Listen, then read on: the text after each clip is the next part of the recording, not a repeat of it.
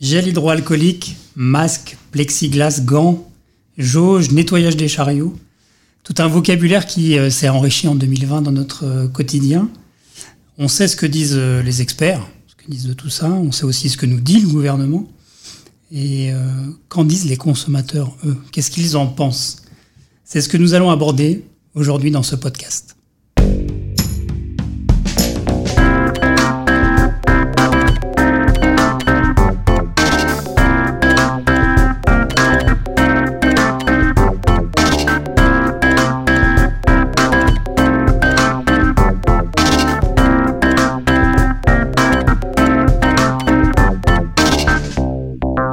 Vous écoutez la session euh, retail du podcast euh, Altavia Aura. Je suis Ludovic Noël, le directeur général de l'agence, et j'ai le plaisir d'accueillir aujourd'hui Nathan Stern, qui est le directeur des études d'Altavia Shoppermine. Altavia Shoppermine, c'est le laboratoire d'études et de prospective qui est 100% dédié au commerce. Nathan, bonjour. Bonjour Ludovic. Merci d'être présent euh, aujourd'hui pour ce podcast.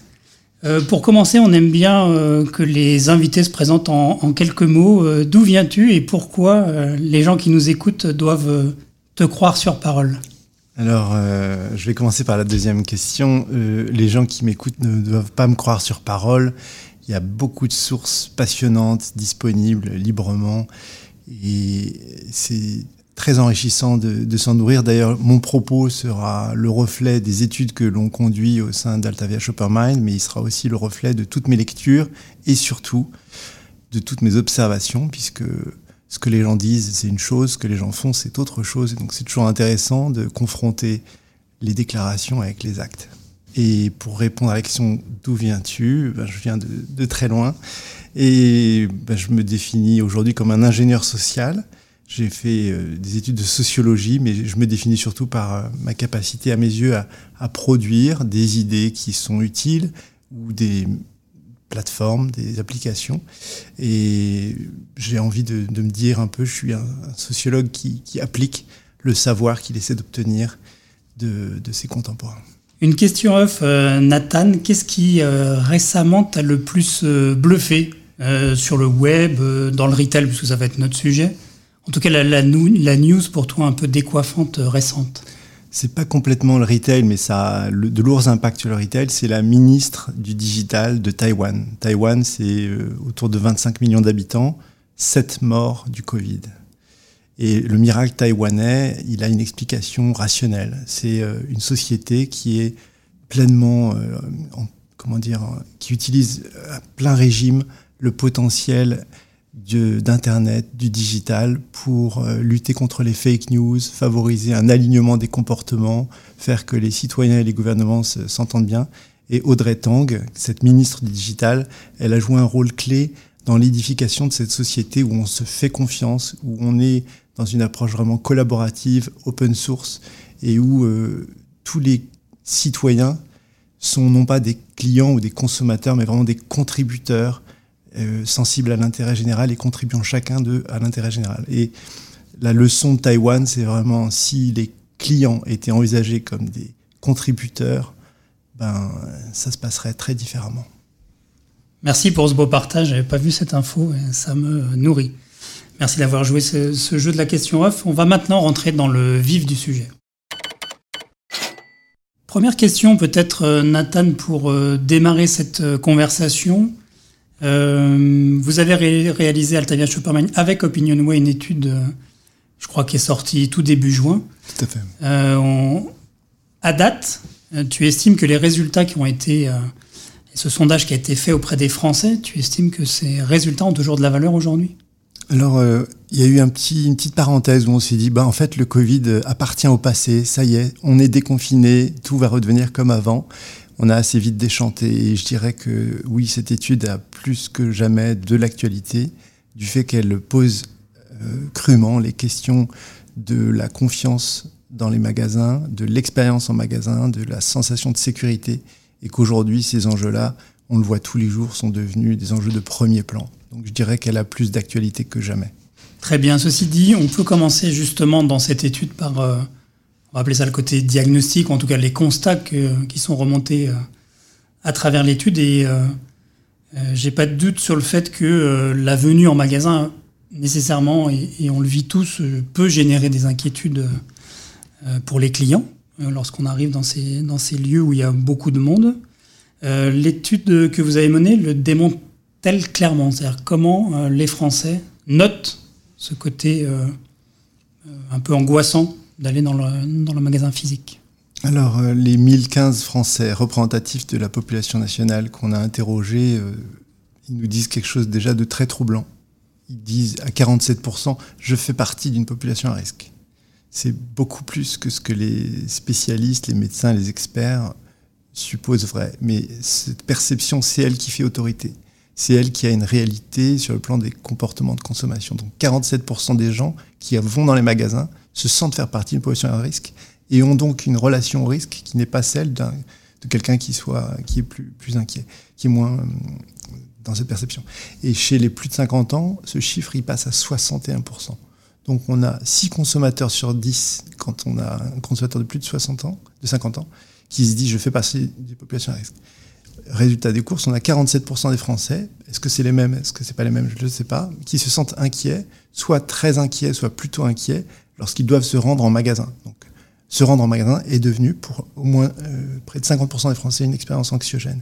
Et on a même 56% des Français qui disent avoir vécu des expériences anxiogènes euh, de stress lors de leur visite en magasin, soit régulièrement, 17%, soit de temps en temps, 39%. Ces chiffres-là euh, sont tous éloquents et ils disent l'expérience en magasin, elle pose un enjeu de sentiment de bien-être et de sentiment de sécurité précisément sur le, parcours dans le magasin, euh, est-ce qu'on a pu identifier euh, les éléments qui, euh, d'un côté, peuvent faire plus peur ou de l'autre côté peuvent aussi rassurer? Qu'est-ce que les Français ont pointé comme étant les, éléments du parcours qui, qui portaient attention sur? Alors, clairement, faire ses courses, c'est une expérience sociale. Et l'autre, l'autre client, est, aux yeux des Français, pour 80% d'entre eux, la source principale de préoccupation. Donc on peut imaginer qu'il va falloir bien sûr, et les, distributeurs ont commencé à le faire, revoir le parcours d'achat, etc. Mais le vrai sujet, c'est vraiment la relation avec l'autre client. Donc 80% des Français qui disent j'ai peur d'abord des autres clients, j'ai peur aussi indirectement des autres clients parce qu'ils ont touché les produits qui sont peut-être du coup contaminés, 65% d'entre eux. Et quand on regarde la relation aux collaborateurs du magasin, 29% seulement s'inquiètent de ce que ses collaborateurs soient porteurs du Covid. Donc on a un, sujet très social qui après quand même s'incarne dans des équipements, des pratiques, des mesures. Alors qu'est-ce qu'ils veulent les Français aujourd'hui? Ils veulent que le distributeur joue son rôle de puissance invitante et s'assure que 100% des clients portent le masque. 100% des clients, si possible, ont accepté de recevoir du gel hydroalcoolique sur leurs mains, compte tenu des contacts qui ne manqueront pas d'y avoir avec les produits. Euh, on a aussi euh, de l'appétit pour la présence de gel hydroalcoolique, pas seulement à l'entrée, mais aussi tout au long de l'expérience d'achat dans le magasin lui-même. Et puis plein de mesures euh, diverses comme le nettoyage des caddies, le fait de systématiquement proposer ben l'énoncé des règles pour que tout le monde soit au même niveau, etc. Donc une grande diversité de, de consignes, de mesures barrières que les consommateurs veulent voir régner et ce qui est vraiment frappant, c'est qu'ils ne sont pas du tout à essayer de minimiser ou de minorer ou dire non, non, pas trop. Non, non, non. Parce qu'on se pose parfois la question est-ce que les mesures barrières ne suscitent pas la peur au lieu de l'apaiser? Ben, La réponse est clairement non. Dans un contexte d'anxiété, le consommateur il a plutôt envie qu'on soit euh, surrespectueux des consignes. Et sa demande, clairement, c'est euh, faites votre travail, sentez-vous chez vous quand vous êtes dans votre magasin et faites en sorte qu'on s'y sente dans une forme de sanctuaire parce que la ville est devenue un petit peu anxiogène. Et si on peut être dans un espace protégé avec un vrai rituel d'entrée, avec une sanctuarisation de ce territoire, ben, ce sera d'autant mieux pour euh, s'y sentir bien. Et on l'a vu dans quelques enseignes notamment qui ont imposé, euh, j'ai pu le vivre en tant que consommateur, hein, dès l'entrée du magasin, une, borne, une banque, à la fois où on fait la queue, c'est-à-dire on attend qu'il y ait... Euh, assez de place dans le magasin avec un quota pour pouvoir rentrer, où on nous impose effectivement, et c'est des éléments dans ce que tu es en train de souligner qui, euh, rassurent le plus. C'est pas forcément ce qu'on trouve dans tous les, dans tous les commerces, Mais ça, c'est typiquement des éléments à l'entrée qui permettent de, rassurer. Absolument. On veut sentir qu'il y a un pilote dans l'avion et que ce pilote dans l'avion se sent comptable du niveau de sécurité des consommateurs qui fréquentent ce lieu. Deuxième élément que tu soulignes qui est intéressant, alors peut-être qu'il y a d'autres équipements qui sont, qui sont attendus, mais c'est euh, si on rentre sur ce chapitre euh, après le diagnostic, le côté thérapeutique, c'est-à-dire euh, qu'est-ce qu'il faut aujourd'hui avoir en tête pour un, pour un commerçant qui peuvent rassurer effectivement les, les consommateurs, les clients qui sont dans, dans le magasin. quelles sont ces pratiques des distributeurs Quels sont ces équipements qui peuvent euh, aujourd'hui mettre en main. Tu, soulignais que le, gel hydroalcoolique, c'est pas qu'à l'entrée, mais c'est dans, l'ensemble du magasin. Tout à fait.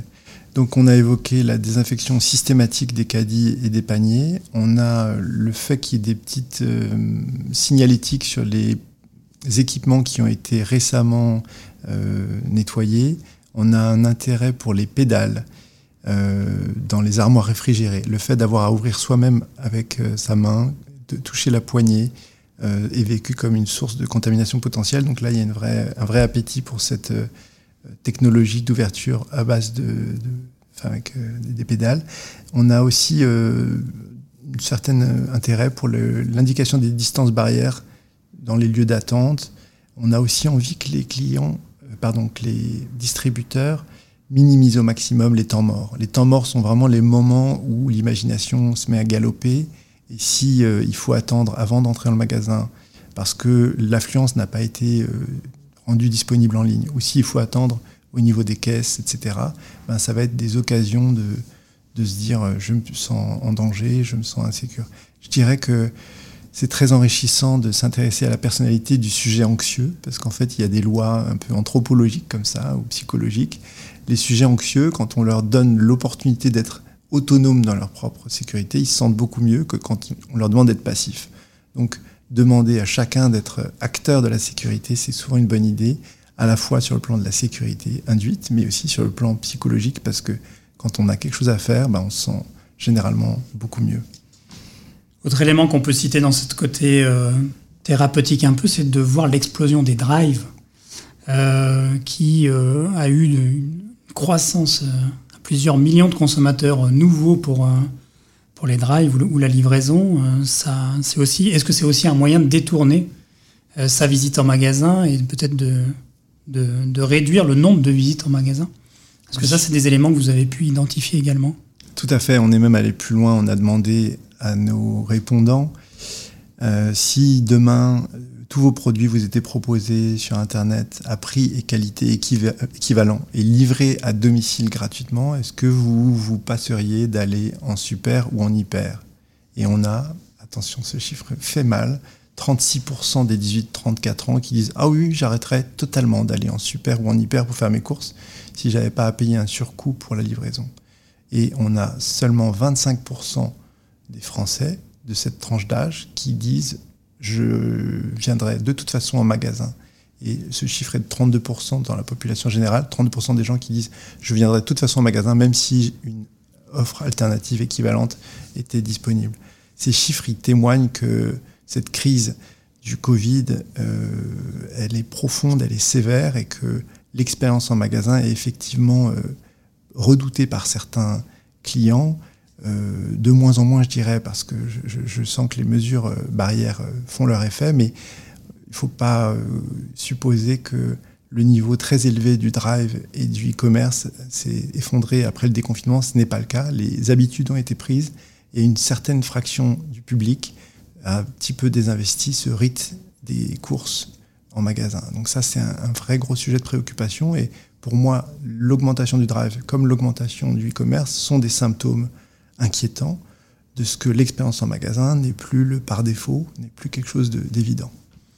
Euh, si on attaque notre troisième partie qui est de se dire mais finalement euh, comment faire repartir euh, cette dynamique commerciale, on entend beaucoup que les Français déclarent vouloir consommer plus responsable, acheter français, aller vers le local, à côté, trouver le, le plus proche possible les agriculteurs et les producteurs, aller chez les petits commerçants qui ont joué un rôle euh, central pendant la période de, de confinement, tout ça, on peut se dire, bon, ok, entre le déclaratif et puis la réalité, qu'est-ce qui, qu'est-ce qu'il en reste? Et je crois que dans l'étude, effectivement, près de 70% des, Français disent qu'ils veulent euh, ils envisagent en tout cas de, consommer différemment, plus raisonné, plus responsable.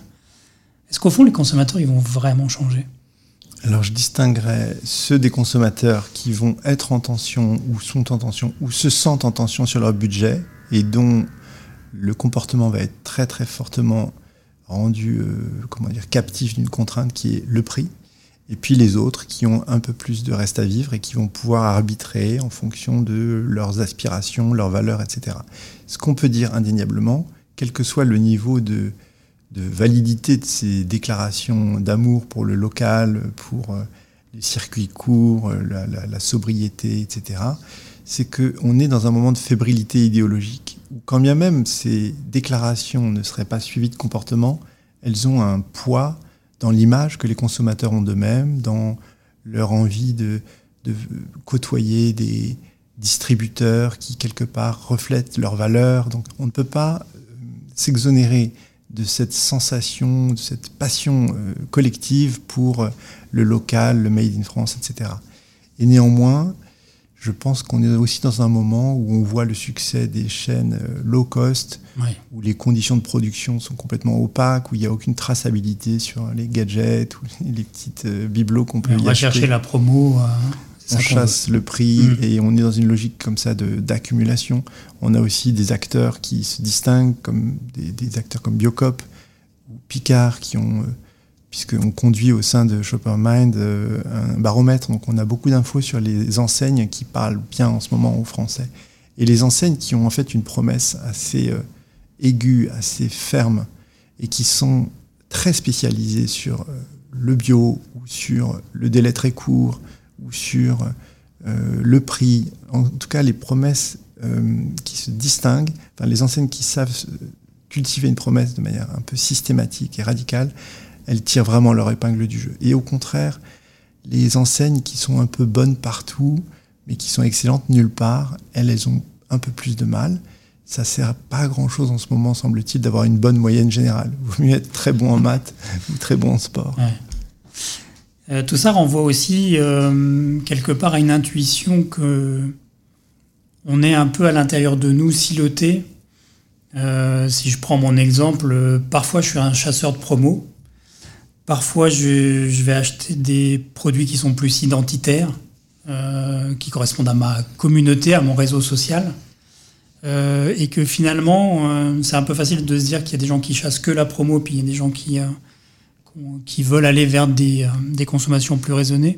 J'ai l'impression qu'à l'intérieur de nous, on a différents compartiments et que on peut les activer à des moments particuliers ou parce qu'ils vont nourrir des besoins différents. Ça me paraît très juste, cette notion qu'on est asservi à des logiques qui sont finalement un peu hétérogènes et un peu comme les entreprises euh, d'autrefois, on fonctionne un peu en silo. Et donc des fois, j'ai envie tout de suite, sans aucun effort, d'avoir mon repas, sans avoir à préparer le repas, ni à faire les courses pour euh, le, disposer des, aliments, etc. donc je vais aller sur Uber Eats ou Deliveroo si le service est disponible, et je vais être dans une modalité où ma sensibilité au prix est pas très forte. Par contre, ma sensibilité au temps de livraison va être terrible. Et si c'est 45 minutes, ça va me rendre fou. Alors que ça devait être 25 minutes. Donc c'est pas possible que je doive attendre 20 minutes de plus. Donc cette psychologie-là, elle n'est pas du tout la même quand je fais mon petit marché le dimanche. Alors là, pour le coup, il y a des ruptures de stock, c'est pas grave. J'attends longtemps. la petite dame fait la causette avec le, la maraîchère, c'est pas grave.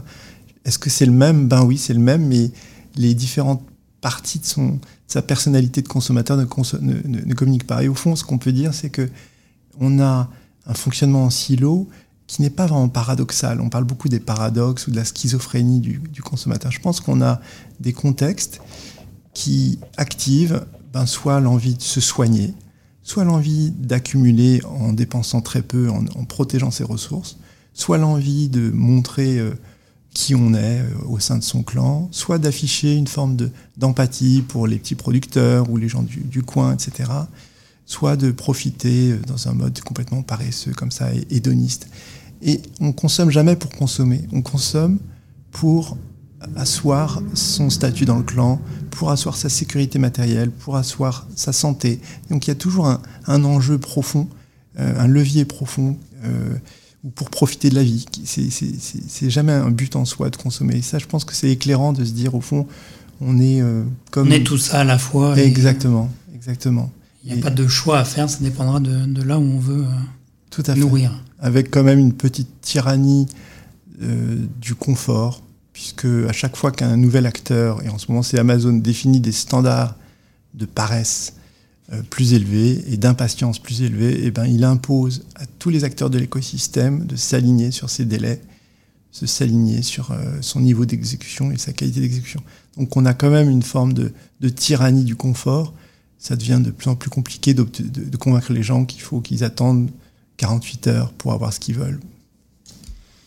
Ça, ça reboucle ce, côté euh, euh, différentes parties en moi, ça reboucle à ce que tu disais euh, à l'instant sur les retailers qui peut-être y arrivent mieux que les autres, c'est quand ils ont choisi finalement de s'intéresser à une partie de nous. Prenez l'exemple d'une ancienne de bio. Et, de tenir ce combat et de se dire bah, c'est ça que je mets plus en avant que d'autres dimensions qui sont attendues. Et ta perception, c'est que le retailer ne devrait pas essayer de répondre aux, cinq profils que tu as à peu près euh, tracés là, mais au contraire de se dire je choisis mon combat et j'y vais à fond. C'est d'autant plus important de choisir son combat que si on veut être euh, bon sur le prix et puis positionner bénéfice santé et puis en plus très rapide au niveau de, la livraison ou de l'obtention des produits, etc., on va pas pouvoir. Euh, quand on achète, quand on paye pour sa santé, on veut payer le prix. Si c'est low cost, c'est pas santé. Donc il y a un antagonisme entre certaines promesses et c'est très important de se dire je ne peux pas être crédible quand je vends des produits à bénéfice santé s'ils sont super en promo. Ça ne marche pas. Ça fait une forme de, disqualification euh, d'entrée de jeu de la promesse de santé. Donc euh, on, retrouve des marges de manœuvre quand on euh, s'émancipe de cette... voilà, on ne peut pas se permettre d'être trop cher et tous ceux qui qui le sont euh, trop, ben, le, payent cher. Mais si c'est pas les mêmes produits et si on arrive à défendre la différence d'un produit par rapport à un autre, si on dit ben, cette pomme produite euh, localement, sans serre, sans pesticides, c'est pas le même produit que la pomme chilienne qui a été produite dans des conditions très opaques, etc. Si on arrive à, sensibiliser son client à la différence de nature entre ces deux pommes, ben, on a gagné la partie. Et c'est vrai que c'est vraiment avantageux de, de, se focaliser sur un combat euh, une promesse et pas de se disperser ou de vouloir être bon partout. Merci Nathan. Euh, je rappelle donc que tu es directeur des études de, de Shoppermine. Euh, où est-ce qu'on peut te suivre, Nathan, sur quel type de, réseaux sociaux? Bah Sur Altavia Shoppermine, on, tape ça sur son moteur de recherche préféré, et puis on, tombe sur donc, les coordonnées de, de, notre entité. Et euh, on peut aussi me retrouver sur LinkedIn ou ailleurs. Mais on peut aussi taper Ludovic Noël et il, nous, aidera à trouver le contact vers moi. Voilà. Ah, sans aucun problème. Merci encore pour ces échanges. De notre côté, je vous invite également à suivre l'agence euh, Altavia Aura sur euh, nos réseaux sociaux, en particulier LinkedIn et, Instagram. Si vous avez aimé ce podcast, n'hésitez pas à en parler autour de vous. Ce podcast est créé par Altavia Aura Jetpulp et produit par la société Little Bird. Je vous remercie JS à nos côtés. On se retrouve bientôt pour un nouvel épisode pour une session retail ou pour une session euh, digitale. Merci de nous avoir écoutés et à très vite.